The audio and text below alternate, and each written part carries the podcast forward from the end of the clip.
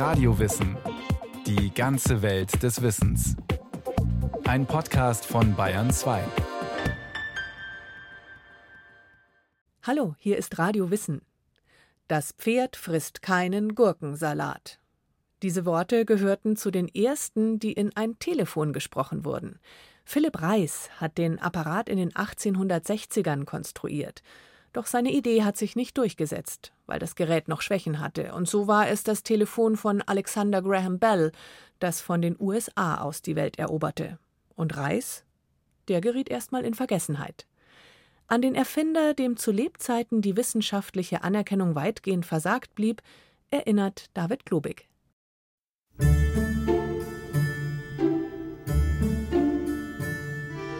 Die 1830er Jahre waren eine Zeit großer Umbrüche. Wissenschaftliche Entdeckungen und technische Erfindungen veränderten die Welt. Man lernte, wie man mit Magneten und etwas Draht elektrischen Strom erzeugen kann und baute so Dynamos und Transformatoren. Morse und andere Forscher entwickelten brauchbare Telegraphen. Zwischen Nürnberg und Fürth entstand die erste Eisenbahnverbindung mit einer Dampflokomotive in Deutschland. Langsam begann auch hierzulande die industrielle Revolution und es deuteten sich politische Umwälzungen an. Mitten hinein in dieses bewegte Jahrzehnt wurde am 7. Januar 1834 im hessischen Gelnhausen Johann Philipp Reis geboren. Philipp Reis war Bäckerssohn, fünf Generationen Bäcker, und er selbst war ein Tüftler, der schon in der Backstube der Eltern herumgetüftelt hatte. Er, hat an, er nannte das Bosseln, an allen möglichen Alltagsgegenständen herumgetüftelt. Erklärte Verleger Dr. Wolfram Weimer. Er hat ein Buch über Reis geschrieben, den, wie er ihn im Titel nennt, vergessenen Erfinder. Der naturwissenschaftlich interessierte Bäckerssohn musste so manchen Schicksalsschlag verkraften. Seine Mutter starb, als er ein Jahr alt war. Mit neun verlor er auch seinen Vater. Als Waisenkind wurde er Schüler am Institut Louis-Frédéric Garnier in Friedrichsdorf, einem kleinen Ort im Taunus, erzählt Dr. Erika Dittrich. Die Kunsthistorikerin leitet dort das Stadtarchiv und ist unter anderem zuständig für das Museum im ehemaligen Wohnhaus von Philipp Reis. Das Institut Garnier war eine Privatschule, die er besucht hatte. Und die lief darauf hinaus, dass man eigentlich in die Kaufmannsrichtung dann auch ausgebildet wird. Also es gab so Fächer wie doppelte Buchführung. Aber auch Französisch und Englisch. Außerdem hatte das Institut eine umfangreiche Bibliothek, die Reis ausgiebig nutzte. Den Schulabschluss machte er aber nicht an diesem Knabeninternat, sondern in Frankfurt am Main – Danach wollte er etwas Naturwissenschaftliches studieren. Seine Lehrer hatten ihm das Polytechnikum in Karlsruhe empfohlen, die spätere Technische Hochschule. Doch der Wunsch des 16-Jährigen ging nicht in Erfüllung. Damals hat sein Vormund für ihn beschlossen, er solle Kaufmann werden. Er hat zunächst eine Ausbildung bei einem Farbenhändler in Frankfurt gemacht. Anschließend hat er noch kurz eine Privatschule besucht. Eine polytechnische Einrichtung, in deren Schülerliste sich Reis selbstbewusst als künftiger Techniker einschrieb. Er fand in dem Institut offenbar auch Spaß daran, selbst zu unterrichten. Jedenfalls strebte er nach seinem Militärdienst ein entsprechendes Examen an. Doch dann half der Zufall nach. Er wollte Lehrer werden und kam nochmal hier nach Friedrichsdorf, um seinen alten Lehrer Louis Frédéric Garnier zu besuchen. Und der hat ihn gleich vom Fleck weg engagiert, hat wahrscheinlich sein Talent schon erkannt und ihm aber für Experimente schon einen Gehaltszuschlag gewährt. Bald fand Reis auch den idealen Platz für seine Versuche. Der 24-Jährige kaufte in Friedrichsdorf ein Haus und zog mit seiner Frau Margarete, die er am 1. September 1858 geheiratet hatte, dort ein. Zu dem Haus gehörte auch noch eine Scheune und diese Scheune hat er sich zum, ja heute würde man sagen, Labor oder Werkstatt ausgebaut und da hat er getüftelt. So viel, er hatte sogar den Spitznamen der Schlosser, weil er immer so dreckige Fingernägel hatte. In der Scheune entstanden die unterschiedlichsten Dinge. Manches war nützlich, anderes wohl eher Spielerei, beschreibt Reisbiograf Wolfram Weimer. Er hat zum Beispiel eine der frühen Varianten des Rollschuhs erfunden indem er Metallräder an den Kufen von Schlittschuhen befestigte.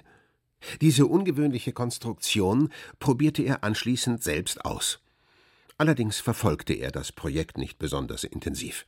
Es gab damals kaum ebene Flächen, wo man Rollschuh laufen konnte, deswegen wurde das auch wieder vergessen. Er hat ein Velociped gebaut, das war ein mit Armkraft betriebenes frühes Fahrrad. Lauter solche Dinge. Für seine Frau etwa konstruierte er eine Mechanik, damit sie bequem vom ersten Stock aus mit dem Fuß das Hoftor öffnen konnte, wenn es läutete. Schreinern, Drechseln, Schlosser arbeiten. Reis fiel das alles leicht. Schließlich begann er auch mit Elektrizität zu experimentieren. Er war Autodidakt. Also er hatte weder eine handwerkliche Ausbildung noch ein akademisches Studium, noch kann man sagen, vom Elternhaus her schon eine technische Grundausstattung für irgendetwas. Und das ist das Bemerkenswerte an ihm. Ein Autodidakt, der einfach die Neugier gelebt hat und die Dinge immer ein Stück weit selber verbessern wollte und gebastelt hat. Was ihn letztlich zu einem Pionier der Telekommunikation machen sollte.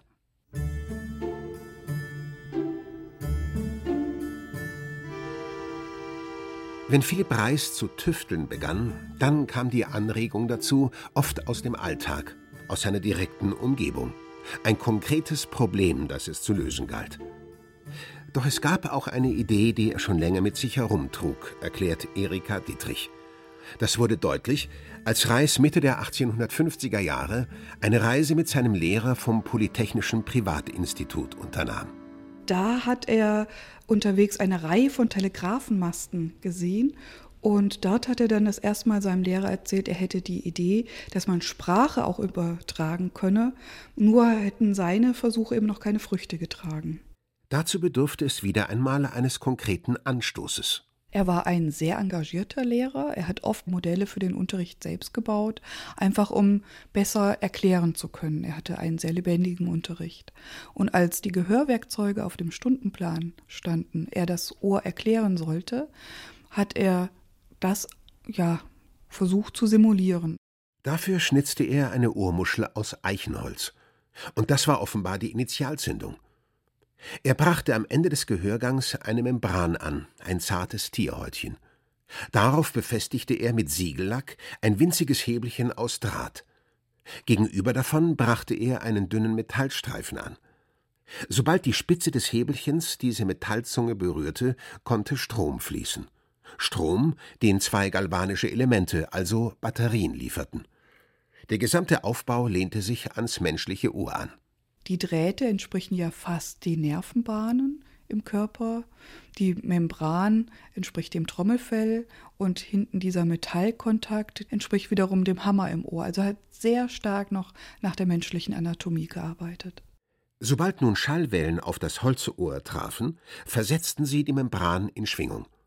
Dadurch floss, genau im Takt der Membranbewegung, immer wieder für winzige Bruchteile einer Sekunde Strom durch einen Kupferdraht. Doch wie ließ sich dieser schwankende bzw. zerhackte elektrische Strom wieder hörbar machen? Im Philipp-Reis-Haus in Friedrichsdorf hat man den Versuchsaufbau nachgestellt. Eine wichtige Rolle spielt dabei eine Geige. In die Geige hinein ist eine Stricknadel gesteckt und um diese Stricknadel herum ist nochmal der Kupferdraht geschlungen. Und wenn jetzt der Strom hier ankommt, baut sich in dem Moment ein Magnetfeld auf, die Stricknadel schwingt und so entstehen ganz zarte Töne. Um die nochmal lauter zu machen, hat man die Geige als Resonanzkörper dazugestellt. Damit gelangen ihm 1860 erste Experimente. In den folgenden Jahren baute er etliche weitere Prototypen – und variierte dabei besonders die Form des Schallaufnehmers. Jedes Mal so ein Ohr mit allen Windungen zu schnitzen, ist ja sehr aufwendig. Dann hat er die Form reduziert, vereinfacht. Das Ohr wurde zum Beispiel zu einem Trichter. Diese Apparate führte er zunächst im kleinen Kreis vor. Dafür zog er Drähte von der Werkstatt in der Scheune zum Wohnhaus. An einen der frühen Versuche erinnerte sich viele Jahre danach der Musiklehrer Heinrich Friedrich Peter. Für diese Vorführung hatte Reis seinen Schwager eingespannt. Zuerst versuchten wir es mit Singen. Dann las Reis Schwager aus Spieß Turnbuch lange Sätze vor, die Reis, der am anderen Ende lauschte, ausgezeichnet verstand und laut für uns wiederholte. Ich sagte zu ihm: Philipp, du kennst ja das ganze Buch auswendig. Denn ich wollte erst dann glauben, dass das Experiment so erfolgreich verlaufen war, bis er mir einen Satz wiederholte, den ich ihm sagen wollte.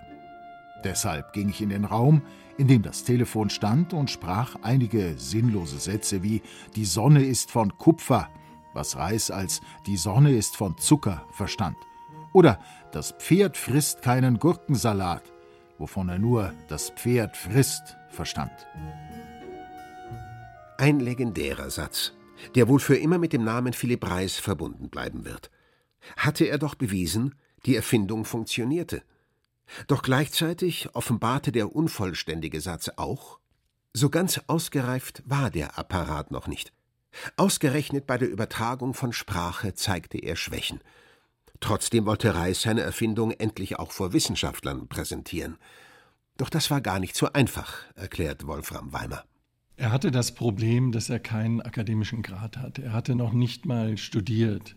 Und deswegen war er ein Außenseiter. Er war ein Hilfslehrer, der in einer Scheune ein Gerät gebastelt hat. Doch er bekam eine Chance. Und zwar durch den Physikalischen Verein Frankfurt, bei dem er schon als 17-Jähriger Mitglied geworden war. Am 26. Oktober 1861 führte er seinen Apparat in einem Experimentalvortrag vor. Der Titel Über die Fortpflanzung musikalischer Töne auf beliebige Entfernung durch Vermittlung des galvanischen Stroms. Von Sprache war nicht die Rede. Reis kannte schließlich die Mängel seines Geräts. Er ließ in einem hundert Meter entfernten Raum unter anderem ein Horn spielen. Die Melodien waren im Sitzungssaal leise, aber offenbar gut erkennbar aus dem Stricknadelempfänger zu hören. Unter den Mitgliedern des Vereins erregte der Apparat einige Aufmerksamkeit. Die haben erkannt, dass das ein Durchbruch ist und haben ihn auch gewertschätzt, haben das dann auch wissenschaftlich dokumentiert und haben ihm Rückendeckung gegeben. Aber er drang eigentlich nicht über diesen Frankfurter Raum hinaus. Daran änderten auch weitere Vorträge nur wenig, die Reis in den folgenden Jahren hielt, zum Beispiel 1864 vor der Versammlung der Gesellschaft Deutscher Naturforscher und Ärzte in Gießen wo alle namhaften Physiker nicht nur Deutschland, sondern auch des benachbarten Auslands zugegen waren und er hatte die Chance, ein Telefon zu präsentieren. Und an diesem Tag funktionierte es so schlecht, dass man praktisch nur Krechtsgeräusche gehört hat. Und er fiel an diesem großen Tag mehr oder weniger durch. Dabei hatte er ausgerechnet auf jenen Vortrag enorme Hoffnungen gesetzt. Auch wenn es ihm damals nicht gelang, mit seiner Erfindung in die Riege der anerkannten Physiker vorzustoßen, zumindest der Name, den er seinem Apparat gegeben hatte, der sollte sich durchsetzen. Damals war es Mode, mit altgriechischen Begriffen zu arbeiten. Und er sagte also über die Entfernung Tele, den Ton zu übertragen, das nenne ich Telefon. Parallel konstruiert zum Wort Telegraph, dem Gerät, mit dem man über eine Entfernung hinweg schreiben konnte. Trotz aller Widrigkeiten ließ Reis sein Telefon ab 1863 in einer kleinen Serie bauen. Im Vergleich zu den ersten Versuchen hatte es sich äußerlich deutlich verändert. Die Membran steckte inzwischen in einem Holzwürfel, aus dem schräg ein kleiner Schalltrichter herausragte. Um die Töne wiederzugeben, nutzte Reis immer noch einen mit Draht umwickelten Metallstab. Doch der war inzwischen auf einem Zigarrenkistenähnlichen Resonanzkörper befestigt. Für die Allgemeinheit war dieses Telefon allerdings nicht gedacht, betonte Erika Dittrich. Es war schon recht teuer, es hat 12 Gulden gekostet, die sehr guten Geräte sogar bis zu 25 Gulden, sagt uns heute nicht so viel, aber man hätte für den Preis auch eine Kuh etwa kaufen können. Trotz dieser großen Summe, einige Interessenten fand Philipp Preis dann doch für sein Telefon. Er hat es schon in die ganze Welt verschickt. Es war auf der Weltausstellung in London zu sehen. Es haben sich Physiker auf der ganzen Welt mit diesem Apparat auseinandergesetzt, aber mehr als ja wissenschaftliches Instrument. Man hat es noch nicht als Mittel für die Kommunikation gesehen. Das schreibt ja auch Werner von Siemens später. Wir Esel, wir haben zwar diese Erfindung wahrgenommen, aber die Vision, dass man damit eben Gespräche führen kann, die hatten wir damals noch gar nicht. Das moderne und schnelle Kommunikationsmittel, das war zu dieser Zeit die Telegrafie. In den 1860er Jahren gab es bereits ein internationales Netz von Verbindungen. Selbst quer über den Atlantik waren Kabel verlegt worden. Dass man statt zu morsen, aber auch einfach über große Entfernungen miteinander reden könnte, das kam offenbar erst ein paar Jahre später dem Amerikaner Alexander Graham Bell in den Sinn. Und der verhalf dem Telefon dann tatsächlich zum Durchbruch. Denn eigentlich war die Zeit damals reif für einen Fernsprechapparat. Also es ist tatsächlich so, dass im der zweiten Hälfte des 19. Jahrhunderts äh, offensichtlich diese Erfindung so ein bisschen in der Luft lag. In praktisch allen europäischen Ländern haben sich Ingenieure mit diesem Thema befasst, sind äh, zu unterschiedlichen Lösungen gekommen. Also es ist geradezu faszinierend, dass praktisch jedes Land stolz einen Erfinder des Telefons präsentiert, der aber allen anderen unbekannt ist. Meint Lioba Nägele. Sie ist Kustodin für Nachrichtentechnik am Museum für Kommunikation Frankfurt. Zu diesen eher unbekannten Pionieren gehört zum Beispiel der gebürtige Belgier Charles Borseuil. Er beschrieb schon 1854 in einem Aufsatz, wie man Sprache elektrisch übertragen könnte. Allerdings hat er, anders als Philipp Reis, keinen funktionierenden Apparat hinterlassen. Ähnlich sieht es beim Italiener Antonio Santi Giuseppe Miucci aus. Er behauptete, schon Mitte der 1850er Jahre per Telefon von Stockwerk zu Stockwerk mit seiner kranken Frau gesprochen zu haben. Doch einer überragt all diese Erfinder, einschließlich Philipp Reis, wie Wolfram Weimer bedauert. Alexander Graham Bell. Bell hat das Reistelefon genommen und hat es perfektioniert. Das Reistelefon hatte viele technische Probleme. Man konnte Sprache kaum verstehen. Musik konnte man viel besser übertragen. Es ging nur in eine Richtung, nicht in beide Richtungen. Bell, ein aus Schottland stammender amerikanischer Gehörlosenlehrer, löste diese Probleme. Dabei war er aber offenbar nicht besonders zimperlich, wenn es darum ging, auf die Geistesblitze anderer zurückzugreifen. Und es gelang ihm ein entscheidender Coup mit seinem Telefon. Und vor allen Dingen hat er es patentiert. Damit hatten alle anderen Erfinder das Nachsehen. Doch warum war Philipp Reis nicht auf diese Idee gekommen? Schlicht, weil es noch gar kein einheitliches deutsches Patentgesetz gab, als er an seinen Apparaten tüftelte. Reis hätte ohnehin nichts davon gehabt. Als Bell 1876 sein Patent anmeldete, war der deutsche Erfinder bereits seit zwei Jahren tot. Er war am 14. Januar 1874, nur eine Woche nach seinem 40. Geburtstag, an Tuberkulose gestorben. Wahrscheinlich wäre er auch vor Gericht unterlegen. Bell konnte im Laufe der Jahre so gut wie jeden Prozess rund ums Telefon zu seinen Gunsten entscheiden. Es waren Hunderte. Doch er setzte sich nicht nur juristisch durch, sondern auch auf dem Markt. All die anderen Telefonpioniere gerieten darüber erst einmal in Vergessenheit.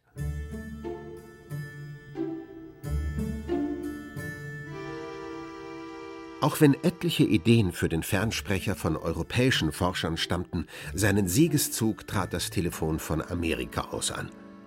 Anders als Philipp Reis gelang es Alexander Graham Bell, die Geräte alltagstauglich zu machen. Der Amerikaner nutzte zum Beispiel ein anderes Prinzip, um die Schallwellen umzuwandeln, mit einem Magneten und Drahtspulen. Das sorgte zum einen dafür, dass Sprache besser verständlich war. Und es brachte einen weiteren Vorteil, betont Lioba Nägele vom Museum für Kommunikation Frankfurt. Bei ihm sind Geber und Empfänger genau gleich gebaut. Also man kann das gleiche Telefon als Geber und als Empfänger verwenden, während bei Reis eben der Empfänger nur empfängt, der Geber nur sendet. Es ist keine Kommunikation, wie wir das heute vom Telefon selbstverständlich voraussetzen, dass man nämlich in beide Richtungen sprechen kann. Mit Bells Apparat funktionierte das hingegen von Anfang an. Offenbar zweifelte Bell auch nicht am Erfolg seines Telefons. Bereits ein Jahr nachdem er das Patent erhalten hatte, gründete er eine Telefongesellschaft. Bell war sicher jemand, der auch ein cleverer Vermarkter der eigenen Ideen war. Das unterscheidet sicher auch Reis und Bell ganz gewaltig. Also Reis war sicher selbst davon überzeugt, aber hatte dann nicht die Kontakte, hatte vielleicht auch am Schluss nicht mehr die Kraft, um seine Erfindung wirklich da zu kämpfen. Und ich glaube, für Reis war so die massenhafte Verwendung doch sehr fern. Der Tüftler aus dem hessischen Friedrichsdorf geriet mit seiner Erfindung deshalb rasch in Vergessenheit. Und so begann selbst in seiner Heimat das Telefonzeitalter mit Bell-Geräten. Der Leiter der englischen Postbehörde hatte 1877 ein einzelnes Paar davon an seinen deutschen Kollegen weitergegeben, Generalpostmeister Heinrich von Stephan der diese Apparate dann wieder in Deutschland getestet hat und für gut befunden und so dann die Geschichte des Telefons in Deutschland beginnt. Oder zumindest der erfolgreiche Teil dieser Geschichte. Ausgerechnet am 26. Oktober 1877, also auf den Tag genau 16 Jahre, nachdem Philipp Reis seinen Apparat im Physikalischen Verein Frankfurt vorgeführt hatte, ließ von Stephan mit dem Bell-Telefon die ersten Fernsprechversuche in Berlin durchführen. Fünf Tage später gelang bereits eine Verbindung zwischen Berlin und dem rund 150 Kilometer entfernten Magdeburg. Von Stephan war begeistert und erteilte den Auftrag, die Bellgeräte nachzubauen. Ironischerweise sorgte dies für eine, zumindest vorübergehende, Wiederentdeckung von Reis, wie Wolfram Weimer beschreibt. Als nämlich deutsche Telefonhersteller, insbesondere Siemens, Geräte bauen wollten und die Amerikaner dann auf einmal Gebühren verlangten. Und dann erinnerten sich unter anderem die Siemens-Brüder, aber auch andere in Deutschland, auch die Reichsregierung in Berlin, dass das doch eigentlich eine deutsche Erfindung sei. Wie kann das sein, dass man für eine deutsche Erfindung jetzt den Amerikanern Patentgebühren zahlen kann? Doch dieses Erinnerungsrevival war auf Deutschland beschränkt. Und es war selbst dort nicht von Dauer. In der Weltöffentlichkeit erschien dann der Eindruck, auch weil Bell ein Unternehmen gründete, die Bell Company, die dann weltweit bekannt wurde, erschien der Eindruck, also das ist das Bell-Telefon und er sei wohl der Erfinder. Der Name Philipp Reis verblasste daneben rasch wieder. Auch heute hört man häufig auf die Frage, wer denn das erste Telefon präsentiert habe, Alexander Graham Bell. Vielleicht auch, so vermutet Wolfram Weimer, weil andere Länder, wie eben die USA, liebevoller, sorgsamer und selbstbewusster mit großen Leistungen der Vergangenheit umgehen. Verdient hätte es jedenfalls auch Philipp Reis, dass man sich an ihn und seine Erfindung erinnert. Philipp Reis hat es im Leben wirklich schwer gehabt. Er hatte wirtschaftliche Probleme, er wurde nicht anerkannt, er wurde sehr früh krank. Er blieb aber bei alledem ein unglaublich heiterer Mensch. Er war ein wirklich ein lustiger Zeitgenosse, ein Menschenfreund und auch einer, der wahrscheinlich aufgrund dieses Optimismus immer weitergemacht hat und deswegen auch nur das Telefon erfunden hat. Er gehörte zu dem Typus Mensch, von dem man sagen kann, er war verliebt ins Gelingen. Und zu den Dingen, die ihm gelungen sind, gehört eben jenes Telefon, selbst wenn es noch nicht perfekt war.